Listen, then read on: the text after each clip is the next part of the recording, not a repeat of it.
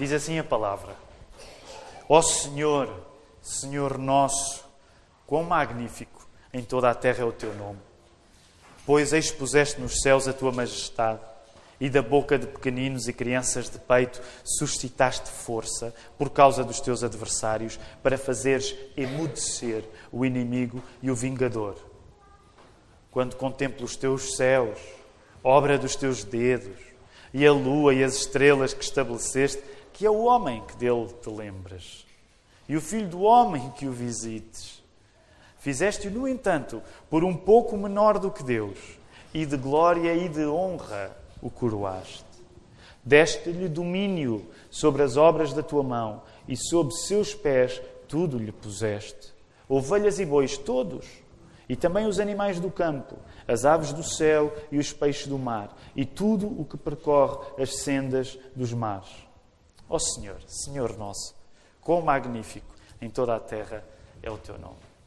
Como eu partilhava na, no curso de escola bíblica dominical, lembrem-se quando temos esta oportunidade, ninguém se deve sentir constrangido, mas se puder saudar com uma palavra de bênção, é a maneira mais uh, abençoadora que nós temos. Por isso, vamos tirar alguns momentos para nos saudarmos uns aos outros. Vamos regressar à palavra, queridos irmãos. Hoje o nosso plano é concentrar-nos no verso 3 até ao final, no verso 9 do Salmo 8, e assim cumprir uh, o nosso estudo do Salmo 8. Como sabem, este é o quarto domingo. Começámos no início de maio uma nova série de sermões, que neste caso incide sobre alguns salmos. E o nosso objetivo é, ao estudarmos estes salmos, termos, ah, vamos dizer assim, uma escola para a nossa oração. Então, a oração tem sido um assunto ah, muito importante para nós nos últimos tempos. E um dos objetivos é que, quando estamos a ler estes salmos, possamos, ao ouvirmos a palavra pregada ser pregada a partir destes salmos, possamos destes salmos retirar exercícios para a nossa vida de oração. Então, esse é um plano. Que no final de cada sermão nós tenhamos exercícios que possamos aplicar à nossa vida. Então, Vamos só aqui alguns segundos para ver se, se os irmãos me ouvem.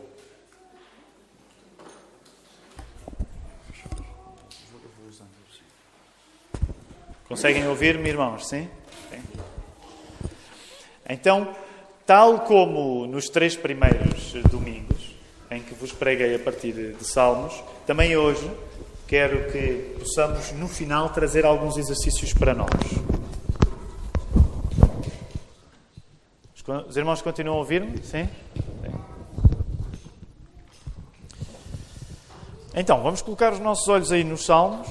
Eu quero chamar-vos a atenção para três exercícios, uh, desculpem, três movimentos, três movimentos que nós encontramos neste Salmo. E quero incidir nestes três movimentos para que destes três movimentos que encontramos no Salmo 8, nós possamos extrair uh, uma escola para nós, extrair exercícios para nós, para que tenhamos, durante os nossos dias normais, além de domingo, uma comunhão com Deus. Primeiro movimento que eh, vos quero transmitir nesta manhã tem a ver com um facto acerca daquele tempo. Portanto, estamos a falar cerca de, hum, mais ou menos, de um modo geral, cerca de um período de um milénio antes de Jesus ter vindo. Mais ou menos a a ocasião histórica dos Salmos. Um milénio antes de Jesus ter vindo. E sabem, uma das características da religião daquele tempo é que, ao contrário daquilo que a Bíblia diz, no velho paganismo era normal o homem e a mulher serem considerados criaturas não muito acima dos animais. A prova é que, se lembrarem, por exemplo, em, em filmes ou livros, com frequência os próprios animais eram promovidos a figuras divinas ou mesmo mitológicas. Então, uma das coisas que está a acontecer quando nós temos um texto como este, em que o salmista, em que o salmista fala no lugar destacado em que Deus colocou o homem, é que isso não era comum para a religião daqueles tempos. Ou seja, naqueles tempos o homem era em grande parte uma criatura tão ou mais rasteira como qualquer outro animal. E o que a palavra de Deus nos está a dizer é trazer um contraste com esta maneira de pensar e dizer uma coisa muito importante, que é Deus colocou-nos a nós, pessoas, seres humanos, num lugar de muita importância. Num lugar de muita importância. O Salmo 8 quer afirmar sem medo que o homem, a mulher, as criaturas que nós somos, estamos mesmo acima da criação. O Salmo 8 está a dizer isto sem vergonha. Vejam aí o, vo o vosso verso 5, no texto bíblico. O homem, a mulher, o ser humano, eles foram criados um pouco menor do que Deus. E de glória foram coroados.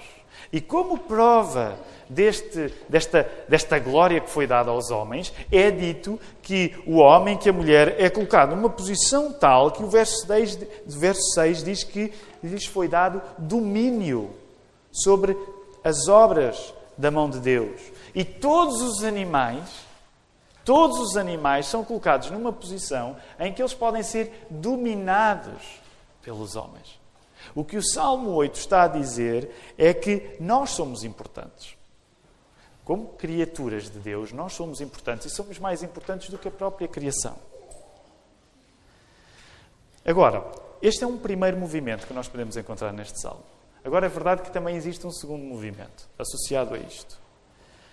Por outro lado, se nós somos importantes para Deus, se este Salmo 8 está aqui a dizer que nós somos pouco menores que Deus em comparação com toda a criação, também é verdade que nós não podemos esquecer que a nossa importância precisa de ser qualificada pelo facto de nós termos pecado.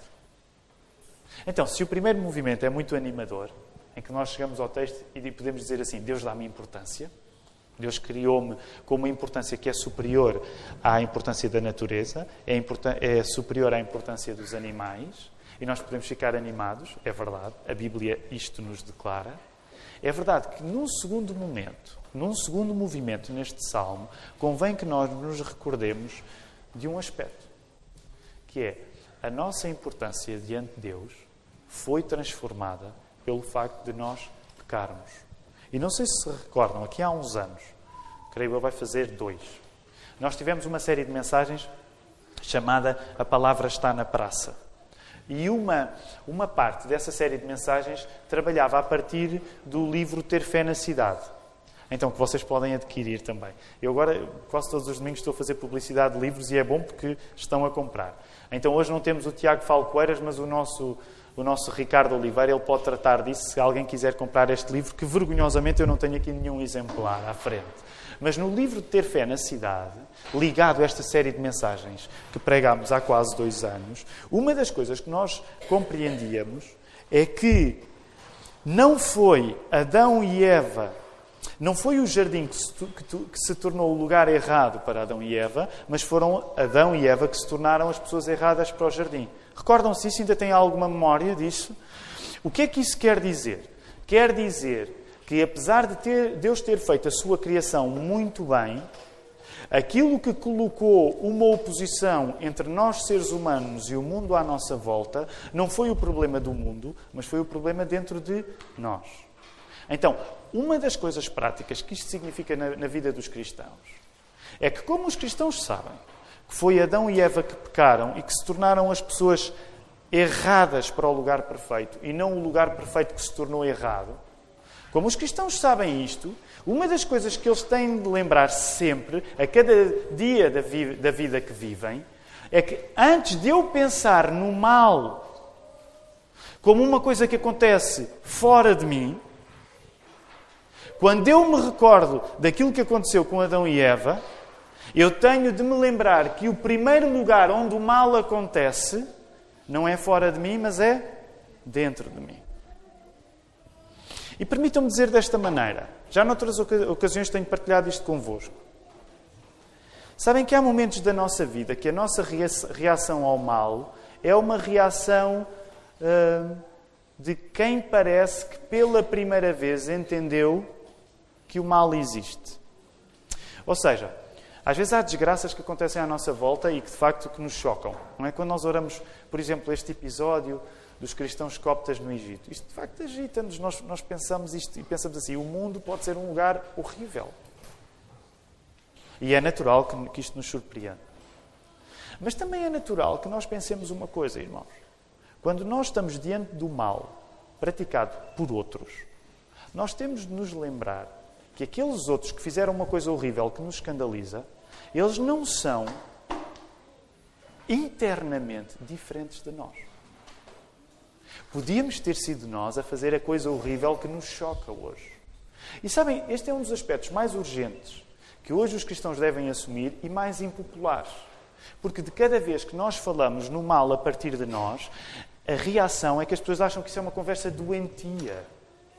No entanto, como nós falámos durante a série de mensagens sobre a reforma protestante, este é um dos aspectos mais importantes que nós hoje, como cristãos evangélicos, temos de sublinhar. Antes que tu te espantes com o mal dos outros, tu tens de estar triste com o mal que já existe em ti. Porque não foi o paraíso que ficou mal para Adão e Eva, foram Adão e Eva que ficaram mal para o paraíso. E por isso, se nos sabe bem começar no Salmo 8 a dizer: Oh Deus, valoriza-me, Deus coloca-me no lugar de importância. Isso é verdade, é verdade bíblica. Mas não te esqueças que tens de qualificar esse facto de Deus te dar importância, tens de qualificar esse facto com um segundo facto, que é o que todos nós somos maus. O mal está dentro de nós. E está dentro de todos, sem exceção para que a nossa perspectiva da importância que Deus nos dá seja temperada pela palavra, para sabermos que Deus, a importância que nos dá, está associada também ao facto de nós sermos pessoas que somos capazes de fazer coisas horríveis. E permitam-me dizer desta maneira: isto não quer dizer que o cristianismo acredita que todas as pessoas são monstros. A doutrina do pecado original, a ideia de que todos nós nascemos pecadores, não significa que todos nós somos monstros. Mas de facto significa uma coisa: nenhum de nós é incapaz de se tornar um monstro. Pela graça de Deus, nós podemos viver vidas onde, a partir das nossas atitudes, pode dar-se o caso de nunca ninguém dizer assim: Este Tiago é um monstro. Mas eu sei que na minha natureza eu tenho capacidade para me tornar um monstro se eu me abandonar ao meu próprio pecado. E é óbvio que isto é impopular dizer, mas é uma coisa que nós precisamos de lembrar. Até porque, já que nós estamos diante de um texto que vai falar das coisas boas acerca de nós, não se esqueçam de fazer uma segunda paragem e dizer assim: ok, primeira paragem, Deus dá-me importância, mas eu tenho de ter em conta que Deus dá-me importância sendo eu um pecador, fazendo eu coisas más. E este é um segundo movimento para o qual eu vos gostava de chamar neste texto. No entanto, depois deste primeiro movimento que nos valoriza, seguindo de um segundo movimento que valoriza o mal em nós, que diz há mal em nós, nós podemos encontrar ainda um terceiro movimento neste salmo, que neste caso aponta para Jesus. E eu gostaria que nós nesta manhã encontrássemos Jesus neste salmo. Podemos encontrar Jesus no salmo 8, porque a maior importância que se pode encontrar num homem, a maior importância que pode ser encontrada num ser humano, e o ser humano é uma personagem incontornável neste salmo, a maior importância que se pode encontrar no homem é aquela que foi encontrada em quem? Aquela que foi encontrada em Cristo. Se o salmista está inspirado a dizer que Deus coloca o homem num lugar de destaque, sabem que o homem que mais destacado foi em toda a história do universo foi Jesus Cristo. E nesse sentido nós encontramos Jesus no Salmo 8. Quando se fala de se ser um pouco menor do que Deus, como diz aí o verso 5, noutras traduções pode aparecer menor do que os anjos, as duas traduções são possíveis. Quando se fala de ser um pouco menor do que Deus ou dos anjos, o termo é Elohim e pode ser traduzido por Deus ou por anjos. E quando se fala de se ser coroado em glória, tu deves pensar em Jesus. Tu deves pensar em Jesus. O salmo está a encaminhar-nos até Jesus. Sabem? João Calvino colocava as coisas desta maneira. Ele dizia assim: Deus, ao criar o homem, deu uma demonstração de sua graça infinita e amor paternal, o que deve oportunamente extasiar-nos com real espanto. E embora, mediante a queda do homem, essa feliz condição tenha ficado quase que totalmente em ruína, ainda há nele alguns vestígios da liberalidade divina, que é suficiente para encher-nos de pasmo. Calvino escrevia de uma maneira elaborada. Mas percebem a ideia? Deus criou-nos de uma maneira espetacular, nós estragamos tudo a seguir, mas apesar do estrago todo que nós fizemos, a graça de Deus que ainda existe na nossa vida, a importância que Deus nos dá, sendo nós pessoas que erram, pessoas que vez após vez não fazem vontade dele, a graça que Deus nos dá devia ser o suficiente para nós ficarmos pasmados, espantados. E lembram-se, a semana passada falámos nisso. Este é um salmo de uau! Como é que é possível, Deus, fazeres isto? Como é que é possível colocares-me a mim numa posição de tanta importância? Logo, nesta manhã eu quero aplicar estes três movimentos em três exercícios. Portanto, lembram-se, o primeiro movimento é nós temos importância aos olhos de Deus. O segundo movimento é a nossa importância foi severamente prejudicada pelo facto de nós fazermos coisas erradas. E o terceiro movimento é o homem que maior importância teve, que melhor encaixa na descrição deste uau do salmista, é o Senhor Jesus Cristo. São estes três movimentos. Eu gostava de os poder aplicar agora à nossa vida. Antes disso, queria só lembrar-vos, porque tenho estado a tentar fazer isto uh, na série de mensagens. Lembram-se do, do exercício da semana passada? Há uma parte da revisão da matéria que nós fazemos à quinta-feira. Portanto, na quinta-feira voltamos e algumas das pessoas já partilharam os exercícios que têm feito. Mas lembram-se dos exercícios na semana passada? Eles eram dois. Eram dois exercícios. Recordam-se? Eu vou-vos dar alguns segundos. Podem, é com consulta. Portanto, se têm apontamentos ou quiserem perguntar, dou-vos alguns segundos só para vocês se lembrarem.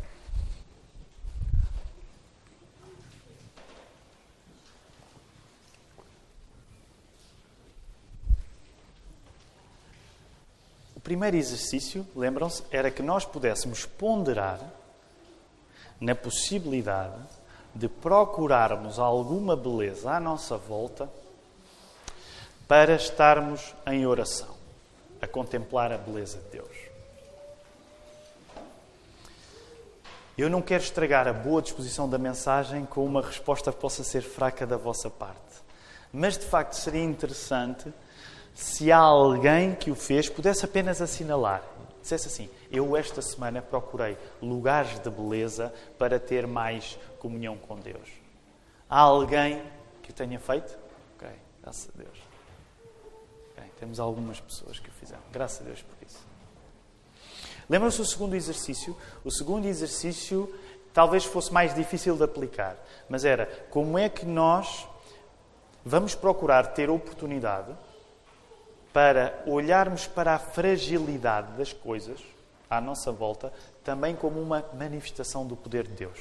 E lembram-se que esse exercício vinha do facto de Deus afirmar que até uma criança que mama é mais convincente a provar que Deus existe e que fez bem as coisas do que os argumentos muito sofisticados dos, dos ateus. Lembram-se? Algum de vocês conseguiu durante esta semana olhar para coisas frágeis, não, não tinham de ser só crianças a mamar. Há alguns que estão numa fase da vida onde, onde é, isto é mais fácil de acontecer porque têm bebés.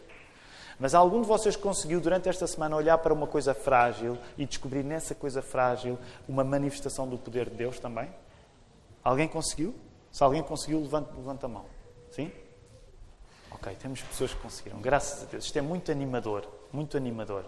Agora, esta semana, deixem-me dar-vos três exercícios novos.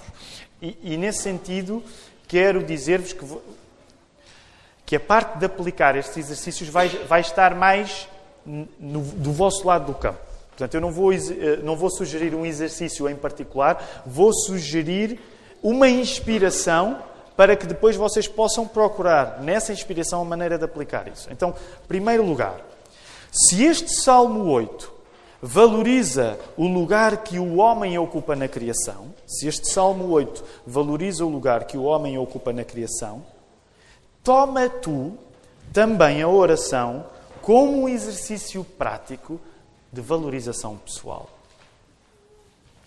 Agora, eu não sei como é que tu vais fazer isto, mas eu quero inspirar-te nesta manhã a que tu tomes a oração como um exercício de valorização pessoal. E, e o raciocínio é um pouco este. Se o Salmo 8 celebra o facto de Deus ter atribuído importância ao homem como não atribuiu aos animais ou como não atribuiu à natureza, e permita-me fazer uma parte eh, para dizer isto. Isto hoje em dia é bem politicamente incorreto dizer. Porque nós no Ocidente começamos a viver um ambiente onde as pessoas, eh, ao quererem tratar tão bem da natureza, começam a equivaler moralmente a importância de um animal, por exemplo, à importância de uma pessoa. E hoje um cristão dizer, em paz de espírito, de que uma pessoa obviamente vale mais do que um animal, pode dar-nos confusão nos ambientes onde nós estamos. Concordam comigo? Às vezes isto torna-se difícil. Eu não quero distrair muito, mas sabem, aqui há uns tempos, eh, nós vivemos em Oeiras e Oeiras tem um parque e há assim, assim umas, umas, umas exposições e apanhámos lá um dia, não sei qual era o nome, mas era entrada aberta, eu tinha ido com os meninos, com os rapazes à praia, então estávamos a voltar uh, e estava uma exposição, é, é uma coisa canina, canina de cães. É? Um, e, e, e, eu entrei e, e, eu até gosto de cães, nada contra, eu gosto de cães. Uh, mas eram tantos cães e tantas pessoas de, devotas do seu empenho nos cães que, num certo sentido, entendam o que eu quero dizer, era um ambiente algo religioso. Cada um trazia o seu cão e cada um tentava, e eu não estou a criticar, entendam-me bem, mas cada um tentava, a partir da relação que tinha com o seu cão, manifestar uma maneira certa de viver. Percebem? Através do modo como tratavam os seus animais domésticos, no fundo, trazer um testemunho que é: eu tento viver da maneira certa. E nesse sentido, o ambiente era algo religioso à volta dos cães. Agora, por que é que eu estou a dar este exemplo? Porque no Antigo Egito, na época deste salmo, se necessário fosse, por exemplo, animais como os gatos eram mesmo venerados como divinos. E nós hoje podemos dizer assim: nós não somos tão primários como esses idólatras. Mas até que ponto é que às vezes no nosso relacionamento, mesmo com os nossos bichos domésticos, nós podemos não estar assim tão longe. Atenção, e cartas na mesa, nós temos uma gata em casa e tentamos tratá-la, pelo menos tentamos alimentá-la e limpar o caixote. Essa é uma parte que me cabe a mim, porque fui eu que a quis. Uh, e, portanto, a gata sombra, ela está lá, ela faz parte, num certo sentido, faz parte da família. Mas pensem no modo como nós nos relacionamos hoje, numa cultura de grande respeito pelos animais, às vezes caímos numa espécie, podemos cair numa espécie de politeísmo mais soft, onde, em tanta importância que damos aos animais, não somos capazes de afirmar aquilo que este salmo diz preto no branco. O homem é especial. O homem tem a imagem de Deus de um modo que um animal não tem. E por isso, voltando ao exercício que vos quero dar, é se o Salmo 8 coloca o homem num lugar especial, e se a nossa vontade é viver isto em oração, toma a oração como um ato de valorização pessoal. E deixem-me ser muito sincero convosco: não são muitas as ocasiões que vocês me vão ouvir em falar de valorização pessoal. Eu quase que me custou escrever valorização pessoal. São duas palavras que não combinam com a minha personalidade. Eu sou a favor da desvalorização pessoal. Uh, agora, obviamente, eu estou a dizer isto, eu não quero estar aqui a encharcar-vos na minha confissão de pecados. Há maneiras egoístas de ser contra a valorização pessoal. Portanto, é óbvio que reconheço muitas fraquezas neste meu processo de não gostar da palavra valorização pessoal. Mas deixem-me dizer-vos, deixem-me falar-vos em valorização pessoal, porque acredito que a palavra nesta manhã nos leva a isto também. Eu quero ir onde a palavra nos leva. E o facto é de que pouco serve, de que pouco serve, de, de pouco serve que haja importância em nós se nós não procurarmos a comunhão com Deus em oração. O que eu vos quero dizer é isto. Se a importância que Deus nos dá é uma importância de nos colocar num lugar especial em relação à criação, a melhor importância que nós podemos dar a nós próprios é ir ao encontro da pessoa que nos colocou nesse lugar especial. Percebem? Se a nossa importância é especial em relação à criação, em relação aos animais, então a melhor maneira de nós celebrarmos a importância que Deus nos dá é irmos até à fonte dessa importância. E quem nos dá a importância é o próprio Deus. Logo, se tu te queres valorizar à moda da Bíblia, porque Se tu te queres valorizar numa moda que não seja a moda da Bíblia, de facto há, há maneiras. Uh, tantas maneiras de te valorizar sem ser à moda da Bíblia, mas não é disso que eu vos estou a falar. Se tu te queres valorizar à moda da Bíblia, tu tens de ir ter comunhão com Deus, porque o valor que tu tens vem do facto de Deus te dar valor.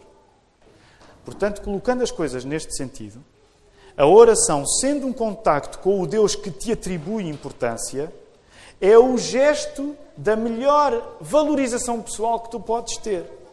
Se tu não oras, é como se tu desprezasses o valor que Deus te dá. Se tu não oras, tu não acreditas no valor que Deus te dá. Eu gostava de ter um título de um sermão mais rabugento, mas de facto esta manhã só consegui chegar aqui. Não orar é desprezar o valor que Deus te dá. Se tu não oras, de facto não estás a dar o valor que Deus te tem dado. E este é o primeiro movimento que tu possas olhar para a oração nesta, nesta manhã e possas pensar na oração como eu preciso de me valorizar do modo como Deus quer que eu me valorize. O que é que isso significa? Eu preciso de orar. Se eu acho que tenho algum valor, eu preciso de orar. Agora reparem, uma comparação um bocado óbvia, nem está no texto do sermão. Sabem que a nossa valorização pessoal hoje é vista, por exemplo, no culto que nós temos pela saúde física. E alguns de nós, sem problema nenhum, vão até para o ginásio, têm uma prática desportiva. Isso é mau? Isso é pecado? Claro que não. Devemos ser bons mordomos do corpo que temos. Mas repara a contradição. Se tu investes no ginásio, que serve para o teu corpo, e não investes na oração, tu não vais para o ginásio espiritual. O que tu estás a dizer é que a coisa mais valiosa que tens é apenas a tua carcaça. Pode ser uma bela carcaça. Mas, mas há mais em ti para tu valorizares do que apenas o teu corpo. Há mais em ti para tu valorizares do que apenas o teu corpo. Agora reparem, para aqueles que até são mais disciplinados a fazer exercícios, pensa nas horas que tu tomas a fazer exercícios físicos. Um jogo de futebol, uma corrida, ginásio mesmo. Agora, compara essas horas com o ginásio espiritual da oração. Não me entendam mal, eu não estou a dizer, não vão sair daqui enquanto não decidirem gastarem o mesmo tempo para a oração. Eu, eu não vos estou a pedir isso. Mas pelo menos compara o tempo que tu investes a valorizar-te no teu corpo com o tempo que tu investes a valorizar-te no teu espírito em oração. Compara. Pelo menos fica triste. Para que Deus te possa dar entusiasmo para tu fazeres alguma coisa acerca disto. Segundo exercício. E como o pecado lascou seriamente a nossa importância diante de Deus, no sentido em que o pecado é um problema para ti e é um problema para Deus, usa a oração como uma disciplina de lidares com o que de pior há em ti. Comecei hoje com o bom, mas agora deixem-me falar do mal também. Usa a oração como uma disciplina de lidares com aquilo que de pior há em ti. E claro que sempre que falamos nisto, falamos na confissão de pecados. Usa a oração, por favor, mesmo como um hábito de confissão de pecados. Lembram-se do primeiro sermão? Lembram-se o exercício que vos sugeri a partir da sugestão do pastor Tim Keller do livro The Songs of Jesus? Era em cada texto bíblico vocês sacarem o quê? Sacarem um. Um adora, um admite e um aspira. Então, o que vos estou a dizer agora, basicamente, é apenas sublinhar a parte do admite. Usa a oração como aquele tempo onde tu passas, com a ajuda do Espírito Santo, a olhar para ti e dizer assim: Senhor, permite, permite que o contacto com os meus erros seja privilegiado na relação que eu tenho contigo. Permite que, se alguém vai ter de dizer alguma coisa errada que eu fiz, ou alguma coisa errada que eu sou, que eu não seja surpreendido, que sejas tu que me diga isso. Que quando alguém me vem dizer, Tiago, não estiveste bem, que a tua postura possa dizer: tens razão e Deus já me convenceu disso, quero pedir-te perdão. Até para que tu comeces a viver de uma maneira onde não seja tão necessário que as pessoas venham ter contigo a dizer: não fizeste isto bem. Mas sejas tu a tomar a iniciativa para antes das pessoas te virem dizer ofendeste-me, tu poderes ir até às pessoas e dizer assim: Eu peço desculpa porque Deus me convenceu que eu te ofendi. E sabem que é curioso, porque muitas vezes quando isto acontece, nós vamos às vezes ter com pessoas e dizer assim: Eu quero pedir perdão porque eu fiz uma coisa errada, e muitas vezes a pessoa que nós ofendemos não está convencida de que foi ofendida. Mas isso não nos demove de pedir perdão. Muitas vezes nós vamos dizer assim: quero pedir perdão por isto. E a pessoa vai nos dizer: ah, mas não há, não há razão de. E o que nós temos a fazer é dizer assim: Deus convenceu-me que há razão de. Tu podes até não te sentir prejudicada pelo mal que fiz, mas Deus convenceu-me de que eu não te fiz bem e eu quero o teu perdão. Já vos aconteceu na vida irem pedir perdão a alguém que achar que desvalorizou? E o que é que vocês fizeram? Ai, desvaloriza, então retiro o que disse. Como é que fizeram? Persistiram? Já aconteceu o contrário? E agora deixem-me dizer, esta é uma parte difícil. Não sei se concordam comigo. Nós hoje somos criaturas tão obcecadas na nossa imagem social que achamos que a melhor maneira de lidar com o mal que alguém nos faz é desvalorizar esse mal. Não sei se concordam, mas a nossa tendência hoje é se alguém nos vem pedir perdão por uma coisa, nós próprios queremos desvalorizar. Porque ter de lidar com perdoar outro é difícil para nós. Então, imaginem, se alguém vem ter comigo e diz: Tiago, eu quero pedir desculpa por isto. Minha, o meu instinto normal, como eu vivo tão obcecado na imagem social que passo, o meu instinto normal é dizer: não há problema, não, não foi assim tão grave.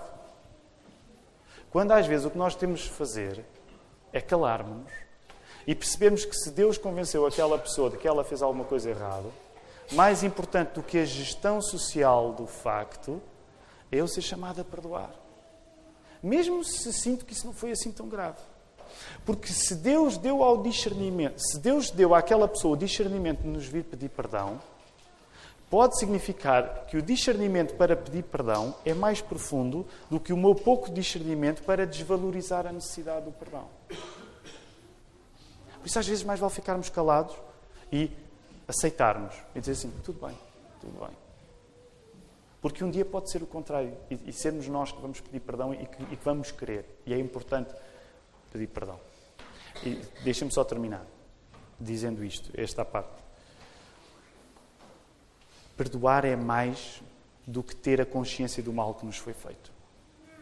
Isto não está escrito, não quero perder muito aqui, mas eu, eu posso ter de perdoar pessoas que me fizeram mal e nunca perceber completamente tudo acerca do mal que elas me fizeram. Nós hoje vivemos muito obcecados em só queremos fazer alguma coisa quando temos a perfeita consciência dessa coisa. Mas sabem, o perdão vai além da nossa consciência dele. Quer quando nós o pedimos, quer quando nós o damos. Eu muitas vezes vou pedir perdão Muitas vezes eu vou ter de pedir perdão, não tendo a consciência total do mal que fiz àquela pessoa. E devo pedir perdão por causa disso. Muitas vezes eu sou chamado a perdoar, não tendo a convicção total, a consciência total do mal que essa pessoa me fez, mas sou chamado a perdoar.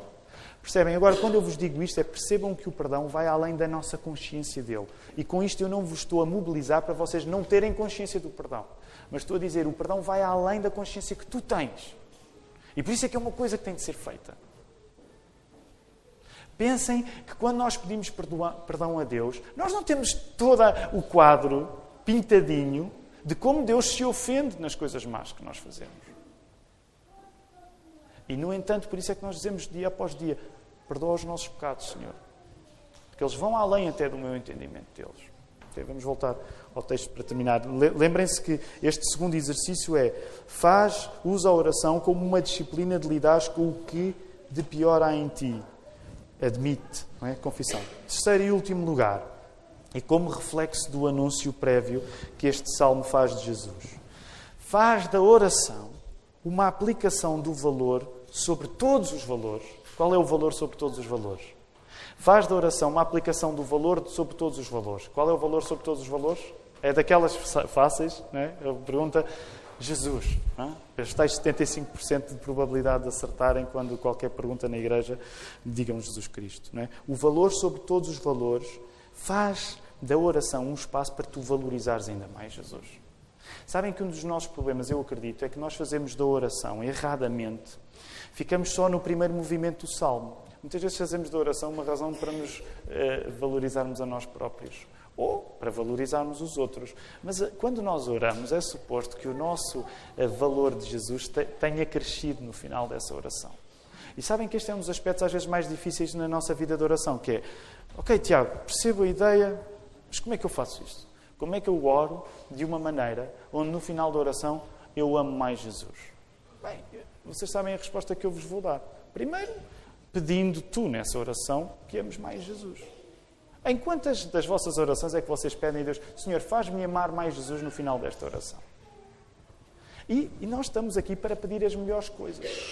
Se nós pedimos a Deus que nos ajude a amar melhor os outros, faz todo o sentido que possamos pedir na oração que amemos mais Jesus para que precisamente quando nós estamos a orar, nós tenhamos o mesmo, a mesma disciplina do Salmo 8. Quer dizer, Deus, tu colocaste o homem, tu colocaste a mulher num sítio espetacular, mas este lugar espetacular, e é por isso que este Salmo 8 tem uma ressonância em tantos textos no Novo Testamento, este lugar especial, o lugar mais especial de todos, não é o meu, não é o meu, é o lugar de Jesus Cristo a quem foi dada toda a autoridade.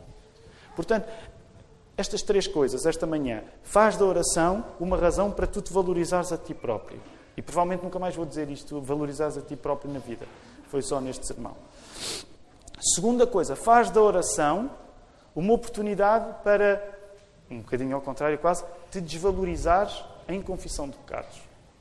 E faz da oração uma oportunidade para tu valorizares Jesus Cristo acima de tudo. Que o Senhor nos ajude.